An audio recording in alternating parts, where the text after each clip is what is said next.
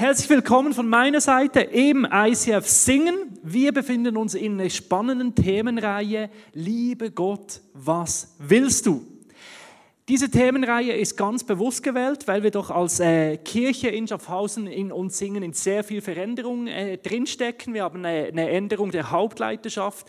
Ich habe einen Nachfolger in Schaffhausen, Mische und Sandra Steffen, wo ich mich sehr darüber freue. Und mit dem ICF Singen sind wir in Zusammenarbeit mit dem ICF Karlsruhe dran, ICF Singen in die Eigenständigkeit zu führen ab dem nächsten Jahr. Sehr, sehr spannende Zeit.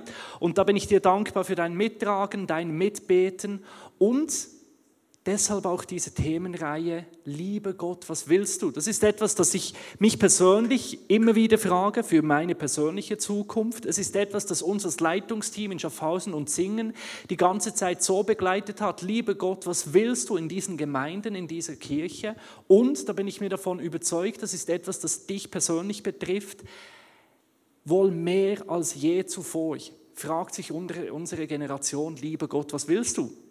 Weißt du, das mit dem Joghurt zu Beginn ist für mich mehr als nur ein guter Opener in, einen Gottesdienst rein. Ich glaube, das zeigt so gut, wo wir als Generation stehen.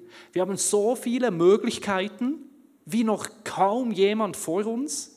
Und wenn du im Glauben unterwegs bist, und ich nehme mal an, als Gemeinde, verbindet uns das, dass du entweder unterwegs bist und dir Gedanken machst, Sagst du einen Gruß von mir? Genau. Woran war ich? Ah, hier, Faden wieder aufnehmen. Wenn du in der Kirche kommst, bist du am Glauben interessiert oder nennst dich selber Christ. Und das heißt, dass du nicht nur in all den Möglichkeiten dich immer wieder fragst, was will ich? Welches Joghurt, um es banal auszudrücken, sondern ganz konkret dich auch fragst, Gott, was willst du? Weil Christsein bedeutet, in einer Beziehung zu sein mit Gott und wie in einer guten Ehe, da fragt man ab und zu mal so bei Gelegenheit, du lieber Ehepartner, was möchtest du? Ein guter Ehetipp eines sehr überzeugten Singles, frag mal nach bei deinem Partner. Kann nicht schaden. Habe ich also so Beobachtungen gemacht, kann ich sogar studisch belegen. Mal fragen, was will der andere, schadet nicht. Oder? Darf ich einen Armen haben von allen Männern, von allen Frauen? Redet miteinander, tut gut. Übrigens für jede Beziehung, nicht mal zwischen Mann und Frau. Anyway, darum schauen wir heute die Kommunikation an vom lieben Gott zu dir. Wie spricht Gott dann ganz konkret? Weil ich glaube, das ist noch so recht entscheidend, wenn wir herausfinden möchten, was Gott will, dass wir herausfinden, wie er zu uns spricht. Ich bete zum Anfang und dann steigen wir in eine spannende Predigt ein. Come on! Sehr schön. Jesus, guten Abend. Schön, dass du da bist, dass du mit uns bist, dass du ein Gott bist, der real ist, der anwesend ist und der sich kümmert um unser Leben, um unseren Alltag. Und du siehst, wo wir drinstehen, vor allen Entscheidungen, in allen Lebenssituationen, in allen Umständen, die Beziehungen, die unser Leben ausmachen. Und ich bitte dich, Jesus, Dein Wille geschehe im Himmel wie auf Erden. Dein Wille geschehe im Himmel wie in unserem persönlichen Leben. Und Heiliger Geist, lehr uns, da wirklich ganz spezifisch auf dich zu hören. Wir wollen dich kennenlernen, dich verstehen lernen, erkennen, wie du sprichst zu uns. Amen. Noch zwei Dinge, bevor ich so richtig ins Thema. Ich habe heute eine lange Einleitung. Ja, ja, ich habe Zeit. Anyway. Also noch zu meiner Einleitung. Auf der einen Seite, liebe Gott, Briefkasten hier.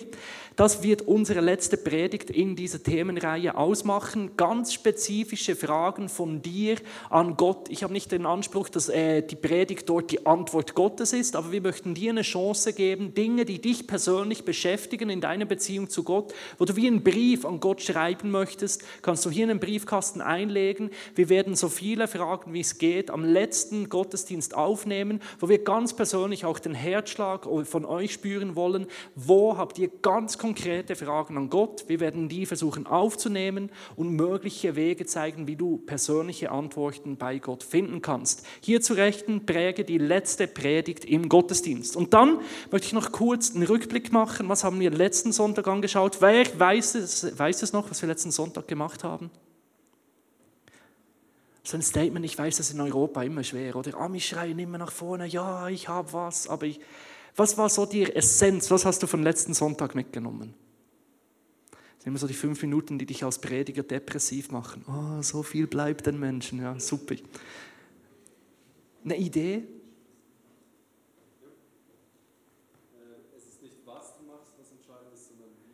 Ich hätte es nicht besser sagen können. Also wenn ich jetzt Noten verteilen würde, keine Angst, machen wir nicht bei Gottesdienstbesuch, aber du hättest eine 6, lieber Micha. Es ist wichtiger.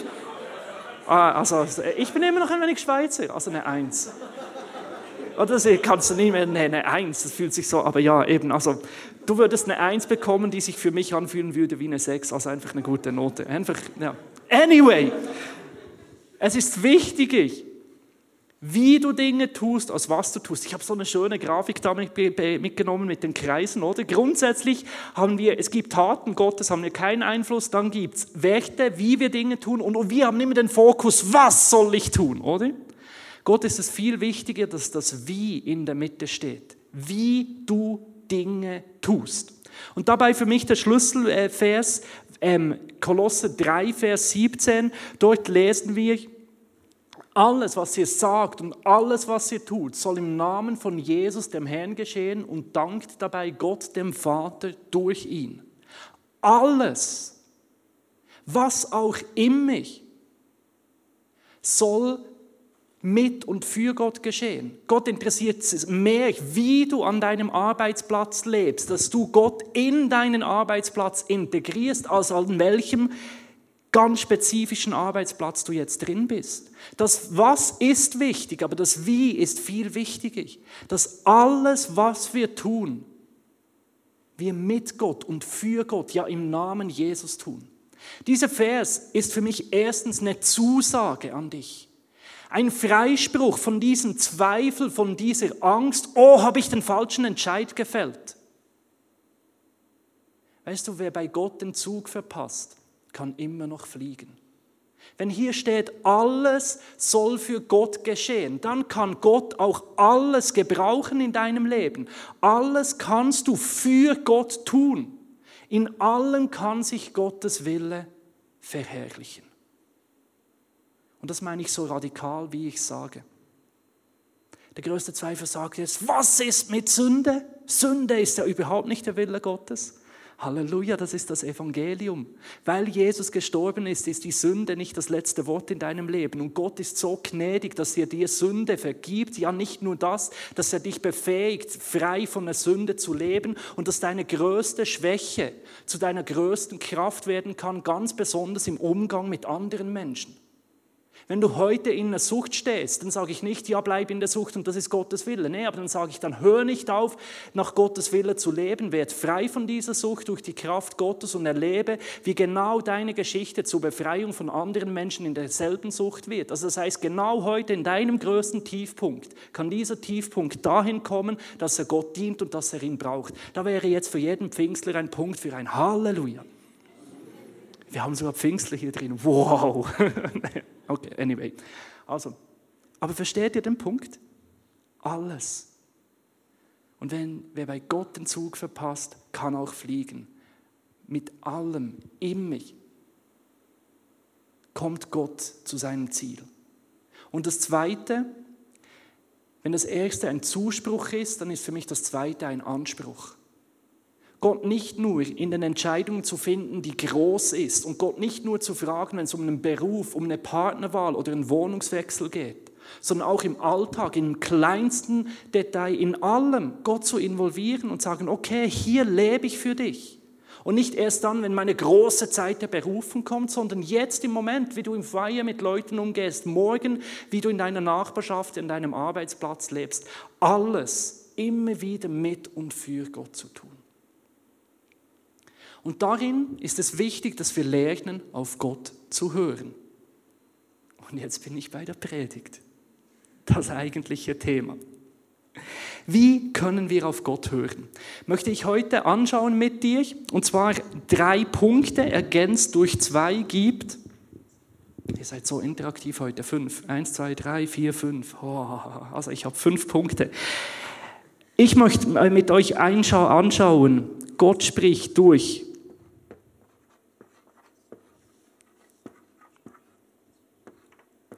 Einfluss von Menschen. Dann durch Lebensumstände. Und dann wechsle ich elegant die Seite. Aber na gut, das wird auch schwer. Ich überlege es mir anders und gehe wieder zurück und schreibe hier durch übernatürliches Handeln. Diese drei Dinge schauen wir an anhand von Jakob. Wer kennt die Geschichte von Jakob? Raise your hands. Der eine oder andere. Wer kennt seinen Bruder? Esau. Was ist der Unterschied zwischen Jakob und Esau? Verstehe ich nicht. Die Außenhaut, ja, die Haare. Kann mit Esau gut mitfühlen, der war so richtig behaart. Äh, Jakob ein wenig anders, oder? Und der Esau, der war der Liebling des Papas, der Jakob, der Mama, Muttersöhnchen, oder? Und ähm, ich möchte euch kurz die ganze Geschichte erzählen von diesem Kämpfer, dem Jakob. Ähm, die sind äh, mit Esau zusammen auf die Welt gekommen. Wer weiß, wer, wer war, was waren die, Esau und Jakob? Zwillinge, genau, die waren Zwillinge. Und das hat man schon im Bauch der Rebekka, der Frau des Isaaks, gespürt. Die haben gefeitet und getan. Also ging recht ab im Bauch der lieben Frau. Und sie hat zu Gott geschrien und gesagt, die Schwangerschaft, die stresst. Und Gott hat ihr gesagt, schau, das wird das ganze Leben so sein. Da hast du nicht nur einfach zwei Kinder in deinem Bauch, sondern ganze zwei Völker in deinem Bauch. Und die werden das ganze Leben lang kämpfen. Und so war es dann auch. Die Kinder kamen auf die Welt und der Kämpfer von Anfang an war dieser Jakob. Dieser Jakob, was wollte er? Immer der Erste sein. Obwohl er als Zweiter geboren wurde, hatte er das Ziel, Erster zu sein. Und die ganze Zeit sehnte er sich nach dieser Erstgeburt. Das erste Mal war beim Essen. Esau war der Kämpfer, oder? Viele Tiere jagen, Jakob zu Hause Suppe kochen. Oder? Und dann kam Esau nach Hause zurück und sagte, oh, ich habe Hunger, das riecht gut. Und sagt zu Jakob, darf ich was essen? Jakob, der schlaue Fuchs, sagt, ja, du darfst das essen, aber dafür verkaufst du mir das Erstgeburtrecht gegen eine Suppe. Was macht Esau? Er sagt ja.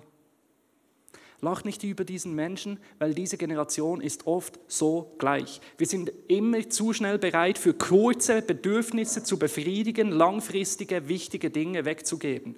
Zu oft gehen wir Kompromisse ein, fällen wir Entscheide, um kurzfristige Bedürfnisse zu stillen und opfern dafür langfristige, wichtige Dinge. Und so hat Esau gesagt, kannst haben, mein Erstgeburtsrecht. Hat gezeigt, dass es ihm nicht wichtig war. Dann kam der Zeitpunkt, und jetzt muss ich ein wenig Tempo reinlegen, damit wir hier auch irgendwo hinkommen heute, wo Isaac langsam alt wurde. Folgende Geschichte ereignete sich dort. Isaac hat gesagt, so mein Sohn, komm zu mir, Esau, ich will dich segnen. Geh mir etwas Essen holen und dann werde ich den Segen aussprechen. Rebekka hat das gehört. Rebekka hatte das Anliegen, dass aber Jakob gesegnet wird. Also hat sie Jakob gesagt, geh du und hol mir eine Ziege. Jakob hat gesagt, wenn ich dann zu meinem Vater gehe, dann weiß er, dass ich nicht Esau bin. Dann wird er verrückt auf mich, weil ich nicht so viele Haare habe. Sagte die Mutter, kein Problem, hol du mir ein Schaf. Dann holte er das Schaf, er opferte das Schaf, dann kochte sie Suppe. Als sie Suppe gekocht hat, nahm sie das ganze Fell Fell, tat es auf den Isaac, auf seine Haut drauf. Er ging mit der Suppe zu Isaac. Isaac sagte, wo, du riechst wie Esau, aber du sprichst wie Jakob, komm zu mir, ich will wissen, wer du bist. Er geht hin, äh, äh, Isaac streichelt ihn und merkt, wo, da ganz viele Haare drauf, das muss Esau sein. Also, bei Suppe ist fein, ich esse, ich segne dich.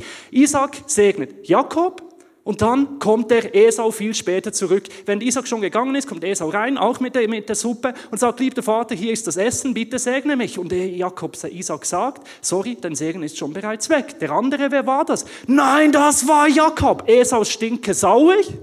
Sagt, diesem Jungen gebe ich's aufs Dach.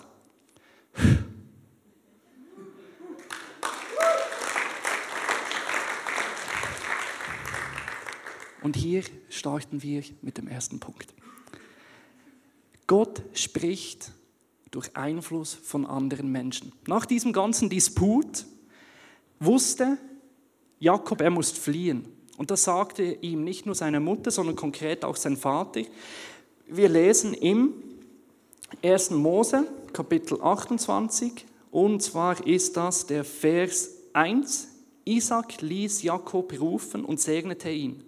Er forderte ihn auf, heirate keine kananitische Frau, sondern geh nach Mesopotamien zur Familie deines Großvaters Betuel. Betuel, Betuel, Betuel, Betuel, Betuel, ja, geh zu Betuel und heirate eine der Töchter von Laban, dem Bruder deiner Mutter.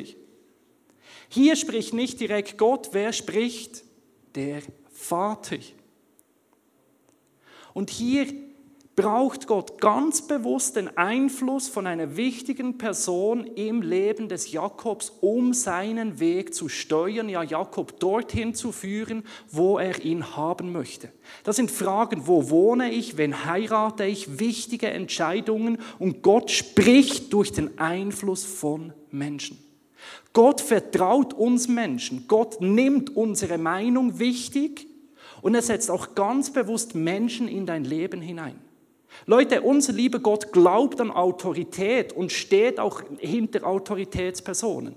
Der Einfluss auf eine Familie ist bewusst in den Händen der Eltern. Und Gott spricht dort sogar grundlegend in seinem Willen, in den zehn Geboten. Ehre Vater und Mutter. Soll ich mein Zimmer aufräumen, lieber Gott, oder nicht? Stussige Frage. Hör auf deine Mama. Wenn sie sagt, dann tu es. Gibt auch Verantwortungen im Geschäft. Wenn jemand eine Firma aufbaut und er die Verantwortung trägt, dann steht Gott auch hinter Leiterschaft, Verantwortung in einer Firma, Verantwortung in einer, in einer Kirche drin. Auch Freunde, Menschen, die dein Seelsorger sind oder dein Mentor sind, das sind nicht einfach nur noch so flotte Menschen, die ein wenig mit der Fahne schwingen und sagen, da hier, das wäre auch noch nett, vielleicht wäre das eine Idee für dein Leben. Der Mensch tut gut, ganz bewusst, Menschen in seinem Leben das Ohr zu schenken, hinzuhören, Menschen in deinem Umfeld, die Verantwortung für dich haben, die dich lieben, die für dich da sind. So oft spricht Gott durch den Einfluss von Menschen. Hör ich zu, frag nach. Wie oft höre ich immer, ja, die Person kommt nicht auf mich zu. Der sagt mir nicht, was er will. Du hast auch einen Mund und du hast auch Ohren. Und Kommunikation ist immer die Verantwortung von beiden. Und manchmal bist du im Recht und der andere sollte wirklich kommen. Und du stehst da im Ecken und du wartest, bis die Person endlich auf dich zukommt. Und du hast Recht. Wie sagt man dem? Schmollen, stolz sein. Was sagt die Bibel über die Stolzen? Ja, die Stolzen kommen nicht so gut weg in der Bibel. Also dann pack du auch mal dein Hinten, mach dich auf, geh auf Menschen zu, such die Kommunikation, such das Gespräch Lass das Reden fließen in Beziehungen und nehmt das Reden wirklich auch ernst, wenn Leute in dein Leben hineinsprechen. Das ist ein Weg, wie Gott spricht, durch den Einfluss von anderen Menschen. Aber nicht immer und nicht aller Einfluss von Menschen entspricht Gottes Wille.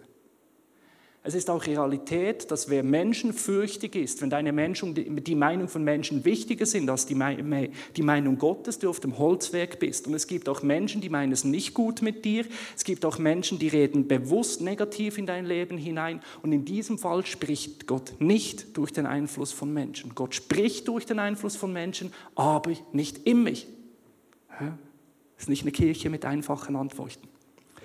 Gehen wir weiter. Lebensumstände. Da lesen wir im 1. Mose, Kapitel 28, ab Vers 5, so schickt Isaac seinen Sohn fort und Jakob ging nach Mesopotamien zu seinem Onkel Laban, dem Sohn des Armers Betuel. Jetzt kann ich den Namen langsam, Betuel. Es passieren Dinge in deinem Leben, gute wie schlechte. Bei Isaac, bei Jakob war plötzlich der Esau stinkesauer. Und er konnte nicht mehr länger an dem Ort leben, wo er ursprünglich aufgewachsen sind. Und auch in deinem Leben ereignen sich gute wie schlechte Dinge. Türen gehen auf, Türen gehen zu. Es gibt Situationen, wo du eingeladen wirst zu bleiben. Es gibt Situationen, wo du aufgefordert wirst zu gehen. Jobs kommen, Jobs gehen, Situationen sind in Bewegung, das Leben lebt, es passieren Lebensumstände. Und diesen Umständen ist Gott immer wieder am Wirken und am Sprechen. Und ich glaube, das ist einer der Hauptgründe, wieso wir uns danach sehen, sehnen, dass jeder Mensch Christ wird. Weil Christsein so hoffnungsvoll ist, dass im größten Leid, in, in der größten Katastrophe, egal wie negativ Lebenssituationen sind, wenn du Jesus kennst, du immer wieder weißt, es kommt gut. Auf den Karfreitag folgt immer Ostersonntag. Und das gibt es für schlimmere Lebensumstände als der Tod an sich. Und in Jesus ist das nicht das letzte Wort. Und so kann ich dir heute zusprechen, keine, du sitzt nicht in einer endgültigen Sackgasse. Immer wieder, jede Lebenssituation, selbst wenn deine nächsten Menschen, dein Bruder das Schlechte will von dir, Gott kann und wird so Situationen gebrauchen, um Gutes daraus zu wirken. Und das kann heute ganz konkret bedeuten, Dinge anzunehmen. Wo es heute einfach dran ist, zu Lebenssituationen Ja zu sagen. Sie zu umarmen und zu sagen, okay, auch wenn sie nicht meinen Vorstellungen entsprechen, auch wenn ich es mir anders wünsche, vielleicht auch Träume loszulassen, auch falsche Einschätzungen mal zu realisieren, dass du nicht der bist, der du gerne wärst, aber das Ja zu sagen dem, zu dem, der du wirklich bist. Weil du weißt, Gott wirkt er kann auch darin sprechen, er ist da. Gott spricht durch Lebenssituationen. Gott handelt durch Lebenssituationen.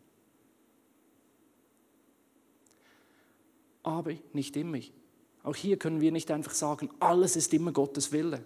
Und du sitzt da und auf deinem Stuhl und sagst, ja, mir passiert immer Schlechtes, Gott will, dass ich depressiv bin. Äh, geht nicht.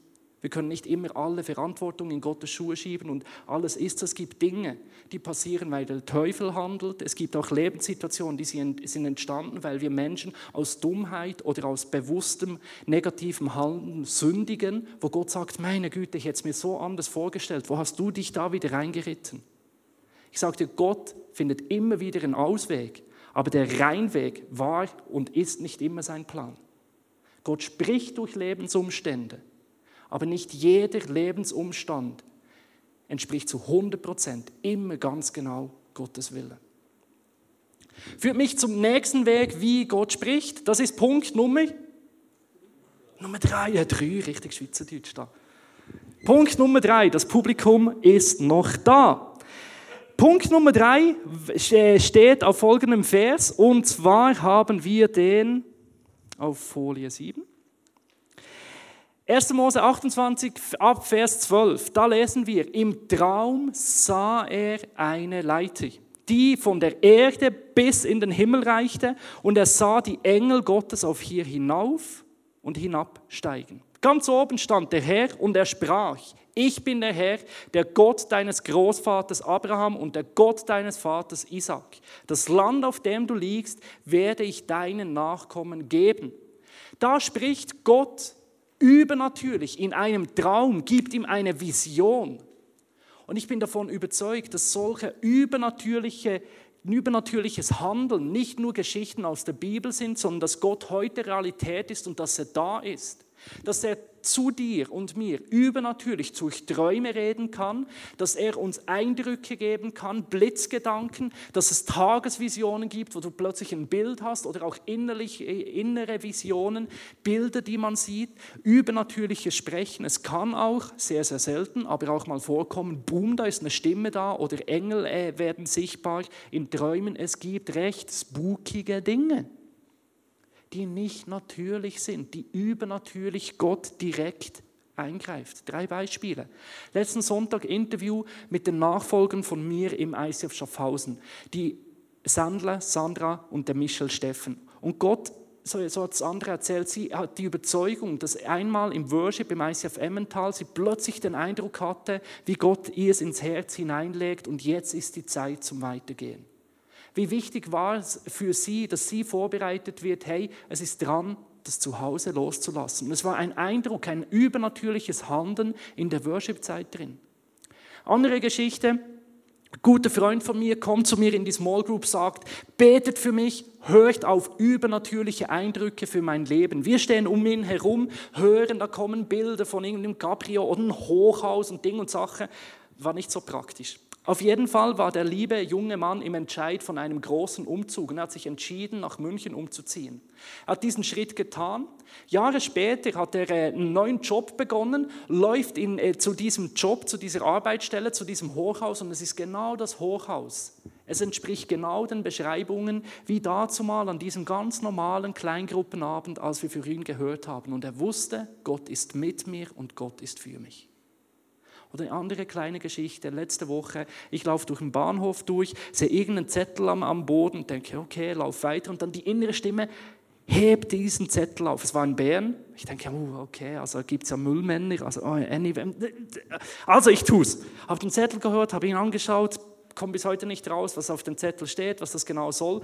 Gehe zum Billetautomaten, sage und schreibe ein paar Minuten später, als wenn ich dort wäre, wenn ich einfach gelaufen wäre, und sehe einen alten äh, Berufsschulkollegen, der mir einschneidige Erlebnisse aus seinem Leben erzählt und ich wieder einen Kontakt herstellen kann, er, er mich dann erdet auf Facebook und eine Beziehung wieder aufgefrischt wird. Banal, klein. Aber ich ein Blitzgedanke, ein Eindruck, ein Reden im Worship, übernatürliches Handeln wo ich daran glaube, dass das Gott immer wieder tut und immer wieder am Wirken ist und das auch ein Weg ist, wie der Traum von Jakob, die verschiedenen Beispiele, die ich aufgezählt habe, wie Gott immer wieder wirkt. Aber nicht alles übernatürliches Handeln ist immer Gottes Reden. Finde ich so ein wichtiges Wort in unserer Generation. Im Westen kennen wir alle Spirituelle nicht, oder? Das heißt, dann die Christen finden das wieder raus, wow, Gott ist spirituell, dann kann man ja abspacen und denken, ja, alles, was übernatürlich ist, kommt immer direkt von Gott. Der Teufel kann heilen. Es gibt übernatürliche Magien, auch Voraussehen, Prophetien. Das ist das Übernatürliche, das weiß in Afrika jeder, das besteht einfach. Die Welt ist mehr als nur natürlich. Und da gibt es gute wie negative. Gott ist einfach die höchste Autorität. Aber nicht nur, weil immer alles übernatürlich ist, ist es immer wie immer direkt von Gott. Gott spricht durch Einfluss von Menschen, durch Lebensumstände, durch übernatürliches Handeln. Aber nicht immer ist Einfluss von Menschen, Lebensumstände und übernatürliches Handeln e- direkt Gottes Wille. Was heißt das? Wir müssen ringen in diesen Dingen um Gottes Wille. Fragen nach Gottes Wille in diesen Dingen. Die Bibel spricht hier von der Gabe der Geisterunterscheidung. Das Gott einladen. Wir brauchen ein Fundament wo wir diese Dinge darauf stützen, dadurch beurteilen. Und das ist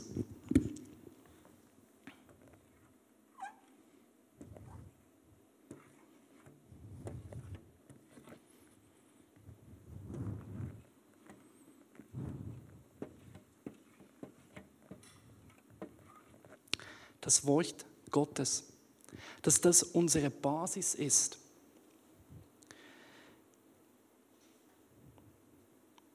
Im 1. Mose 28, Vers 22 lesen wir hier an dieser Stelle, hier an dieser Stelle, wo ich den Stein aufgestellt habe, soll dann ein Heiligtum für ihn errichtet werden. Von allem Besitz, den er mir schenken wird, werde ich ihm den zehnten Teil geben. Jakob hat erlebt, wie Gott spricht durch seinen Vater durch die Lebensumstände und durch den übernatürlichen Traum. Und er, er hat gesagt, hier an diesem Ort, wo mich Gott hingeführt hat, hier lege ich das Fundament. Auf diesen Stein will ich mein Haus bauen und ich gebe von meinem Besitz, was ich habe, ab. Und beim Geld geht es immer um Vertrauen. Der Kerngedanke vom Zehnten Geld wegzugeben, ist, dass wir sagen, Gott, ich baue auf dich, ich vertraue auf dich, ich setze auf dich, auch mit meinen Finanzen. Vertrauen ist immer viel bla bla, bis du wirklich Finanzen draufsetzt. Dann geht es ans Eingemachte und du sagst, hier baue ich drauf. Auf diesen Stein, hier setze ich meine Finanzen drauf. Und diese Elemente von Stein drauf bauen, drauf stützen, führt mich zu Matthäus 7, Vers 24 bis 25, wo wir lesen, das Wort von Jesus. Wer dies meine Worte hört und sich nach ihnen richtet, wird am Ende dastehen wie ein kluger Mann, der sein Haus auf festigem Grund baut. Als dann die Regenflut kam, die Flüsse über die Ufer traten und der Sturm tobte und an dem Haus rüttelte, stürzte es nicht ein, weil es auf Fels gebaut war. Hier sagt Jesus, wer auf mein Wort, auf das Wort Gottes baut, darauf setzt, darauf vertraut, der baut sein Haus auf sicheren Grund. Und das heißt für mich ganz konkret, dass wir das Reden von Menschen ernst nehmen, darin Gottes Reden suchen und es immer wieder stützen, prüfen auf das Wort Gottes. Dass wir Lebensumstände annehmen, sie umarmen, uns fragen, Gott, was willst du darin? Wie wirkst du darin? Und das prüfen am Handen des Wort Gottes. Und auch übernatürlich jetzt Eindrücke, die an uns weitergegeben werden, Träume, die wir haben, dass wir die immer wieder prüfen am Wort Gottes. Und das ist ja jetzt wieder so eine Floskel, die hast du sicher schon hundertmal gehört, prüfe immer alles am Wort Gottes. Eigentlich könnte man da nochmals eine ganze Predigserie machen, wie nehmen wir jetzt das Wort Gottes und gehen mit der Bibel um. Und da möchte ich dir einfach noch einen für mich sehr wichtigen äh, Gedanken zur Bibel mitgeben. Ich glaube, die Bibel ist Gottes geschriebenes Wort. Und wie jede geschriebene Kommunikation braucht die Interpretation und Anwendung. Bestes Beispiel ein SMS. Auf, auf dem Handy, eine Short Message. Wisst ihr, was ich meine? Die kommt in mich. Wenn mir jemand, wenn mir äh, David ein SMS schreibt, dann kommt das SMS von David und es ist das Wort von David an mich. Aber damit heißt es noch lange nicht, dass ich David verstehe. Das Beispiel okay in einem SMS. Es kommt von David und sagt, äh, was meint jetzt das okay? Weißt du, wenn jemand die okay schreibt, das ist so wichtig, wer jetzt okay sagt. Wenn ein okay von mir kommt, ein okay bei mir ist so ziemlich äh, ein wenig oberhalb von Scheiße. Oder ich lebe in den Superlativen. Für mich ist Wahnsinn, mega krass, ist etwa okay. Und dann ultra mega absolut wahnsinnig unglaublich. Ist so, ja, jetzt fühlt er es langsam. Oder? Also, bei mir ist ein okay. Und dann gibt es andere bei uns im Team, David gehört auch mehr zu den superlativen Menschen, aber haben wir andere, die sagen, okay, das ist okay, einfach ein okay. Einfach so okay. Und dann gibt es noch andere Menschen, oder da ist ja noch okay schon eigentlich das Maximum. Es gibt dann höchstens noch gut, aber mehr Zustimmung gibt es gar nicht, oder? Und da, da denkst du, wow, es ist okay, das ist unglaublich, das ist ein Riesen-Okay, oder? Also musst du mal einen Mensch kennen, oder? Und dann gibt es noch einen okayen Tonfall, oder? Für SMS, das ist einfach so schwarz auf weiß, okay. Und dann in deinem Kopf, ohne dass du willst, siehst du schon die Person mit der Mimik, die entweder sagt, okay, oder okay, okay, okay, okay, okay, okay, okay. Da hast du schon mal 100 Varianten von okay, aber es war immer noch das geschriebene Wort von dieser Person. Und ja, ich glaube, die Bibel ist das geschriebene Gott, äh, Wort Gottes an dich. Aber wie jede geschriebene Interpretation, äh, jedes geschriebene Wort. Wann hat das Gott geschrieben? In welchem Mut waren da die Menschen? Was ist da abgelaufen? Wie ist das gemeint? Das Wort Gottes damals, an welche Menschen, unter welchen Lebensumständen, was wollte Gott bewirken? Und dann auch die Übersetzung in die heutige Zeit. Was bedeutet das jetzt auf das, was ich höre? Was in, unter welchem Einfluss bin ich? Was bedeutet dieses Wort jetzt auf meine Lebensumstände? Was will Gott in meinem Leben jetzt dadurch bewirken? Dass wir das Wort nehmen und anwenden. Und wisst ihr, was das Schönste ist bei SMS? Dass wenn du eine Beziehung zu der Person hast, dass du die Person dann auch nachfragen kannst. Zum Beispiel, wenn ich, wenn ich Mails oder SMS nicht begreife, nehme ich das Handy und rufe an und frage, wie ist das gemeint? Oder bei der nächsten Sitzung oder wenn ich beim nächsten Café die Person sehe, dann frage ich, hey, wie meinst du das? Und wisst ihr, das Wort Gottes ohne Gott ist eine ziemlich tote Sache. Und die Bibel ist nie gemeint als ein pures Regelwerk, sondern ist ein Liebesbrief, der in Beziehung mit Gott angewendet wird. Und so glaube ich, Gottes Reden gibt es nicht ohne Beziehung zu Gott. Und darum steht Gott auch auf der Tür. Ich möchte hier Mut machen. Das sind die Momente, wo Bilder hinken wegen Monitoren. Ah oh ja, das ist auch gut. Ja, ein Applaus für David.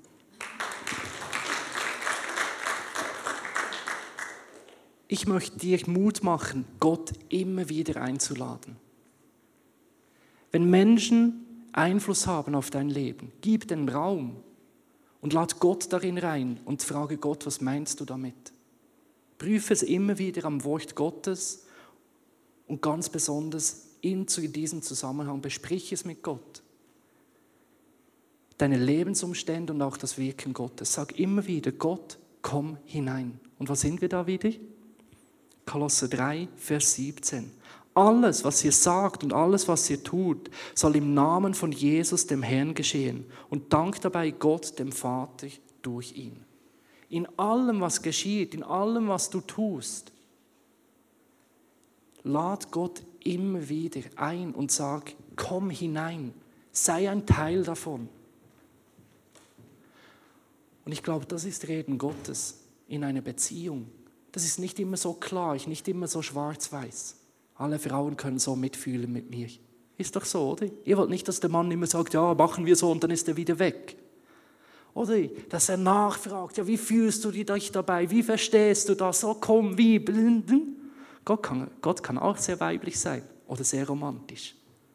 Er will die Nähe, er will das Auseinandersetzen, das Nachfragen, das Ringen.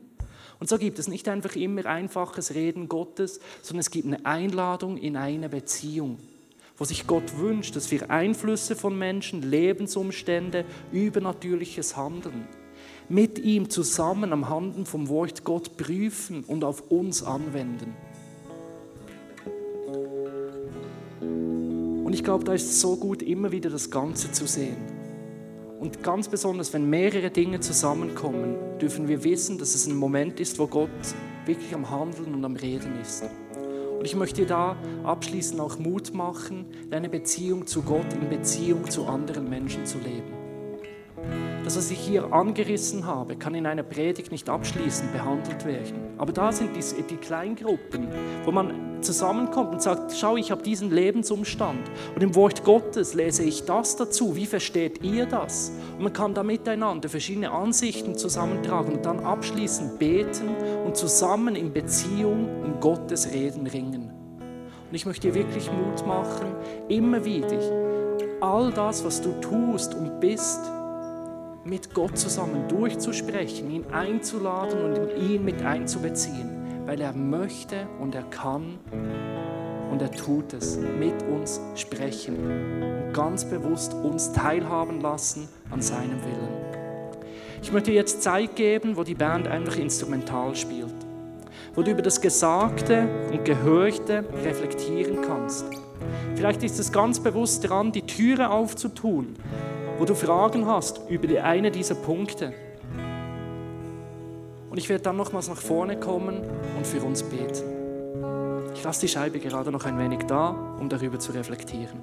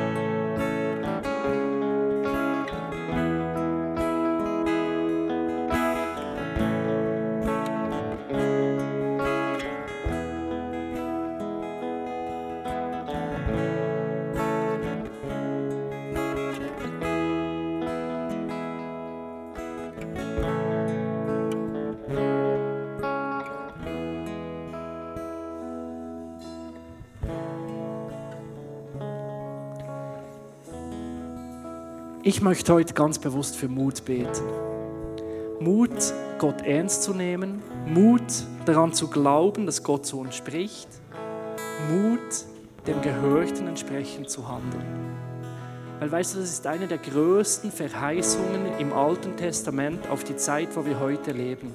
dass Gott immer wieder sagt, und es kommt die Zeit, und da stehen wir drin durch den Heiligen Geist, wo er uns Menschen wirklich zutraut, dass wir ihn verstehen und auf ihn hören können. Und das glaube ich, dass Gott wirklich zu uns spricht und er uns einlädt in diesen Prozess, in diese Dynamik von einer lebendigen Beziehung mit ihm. Ich bete. Jesus, ich lege dir unsere Leben hin und ich lege dir diesen Wunsch hin nach, nach einfachem, immer wieder direktem Wissen, was du willst für uns. Und ich danke dir, dass du uns nicht einfach mit einfachen Antworten abspeist, sondern uns mit deiner einfachen Liebe immer wieder aufnimmst. Dass du immer wieder ein offenes Wort hast, Jesus. Und ich bitte dich einfach zum Mut für uns, uns immer wieder aufzumachen, dich zu suchen, dich zu involvieren, auch uns mit deinem Wort auseinanderzusetzen. Ich bitte dich um eine tiefe Sehnsucht, dein Reden und dein Sprechen immer wieder zu suchen, Jesus. Und ich lege dir auch jede Person hin, wo hier sitzt und eigentlich genau weiß, was als nächstes umzusetzen ist. Wo so im Herzen trägt, dass du ihr persönlich wirklich wichtig gemacht hast. Und ich bitte dich einfach auch um Mut, Dinge anzugehen und umzusetzen. Lass uns Menschen sein, die dich hören und entsprechend auch handeln. Amen. Amen. Lass uns zusammen aufstehen und in eine Zeit des Worships gehen, wo wir Gott Danke sagen, dass er da ist. Gott Danke sagen, dass er lebendig ist und zu uns spricht. Und immer wieder erlebe ich, dass das besonders auch eine Zeit ist, wo Gott ganz konkret in unser Leben hineinwirkt.